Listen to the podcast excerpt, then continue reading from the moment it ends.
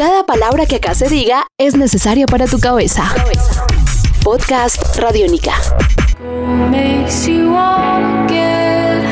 Con apenas 24 años, Alejandro Anicharico ha creado un mundo visual que se mueve entre lo surreal, lo orgánico y lo cinematográfico. Es publicista y fotógrafo, vive en Bogotá y hablamos con él sobre sus influencias, sus procesos y su obra.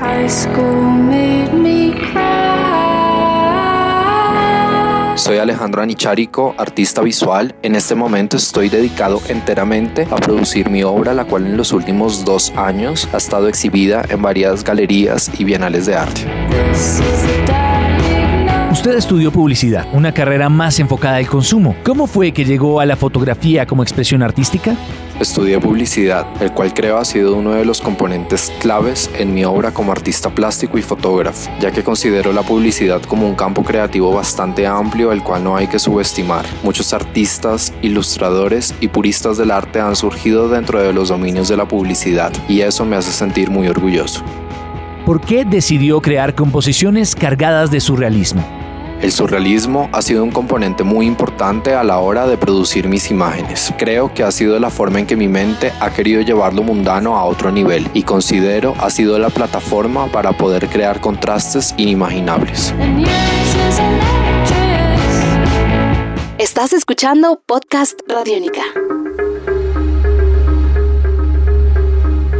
¿Qué tiene que ver el cine, la moda y la escultura en su obra? Comencé mi carrera haciendo moda para varias publicaciones en Colombia. Creo que ese paso por el mundo editorial me hizo crear mucha conciencia acerca del cuerpo humano. Creo que esa misma conciencia acerca de la anatomía humana en mi composición proviene de la escultura y del cine, ya que estas corrientes me han permitido entender el cuerpo casi que como objeto plástico, una materia moldeable llena de posibilidades a la hora de crear el universo que registro con mi cámara.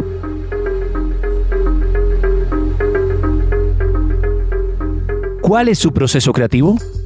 Mis fotografías nacen de la necesidad de crear un mundo propio. Creo que eso mismo me hace estar presente en cada uno de los detalles que conforman mi obra, desde el diseño de vestuario, escenografía, hasta los mínimos detalles de producción. Casi siempre comienzo dibujando bocetos e ideas y las archivo. Después de un tiempo las reviso y así veo qué ideas no han perdido fuerza para luego ser fotografiadas. Después de tener claras las maquetas o bocetos que quiero realizar, suelo conformar un equipo de producción para producir todas las piezas de vestuario, escenografía y utilería todos los elementos que se ven en mis imágenes los produzco siempre en mi fábrica. Esa es la manera de controlar y de ser fiel a las historias que tengo en la cabeza.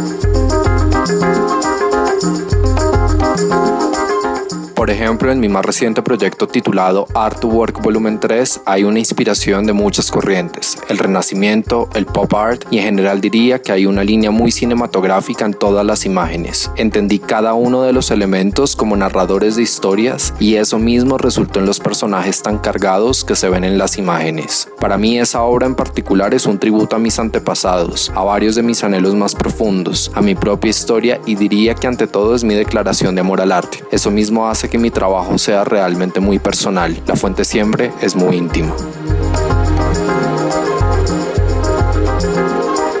Podcast Radiónica.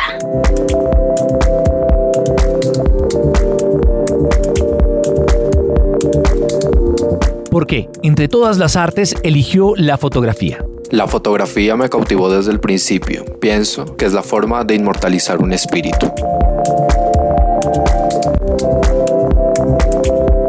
Para ver más de la obra de este joven bogotano, visite bacanica.com. Cultura para jóvenes.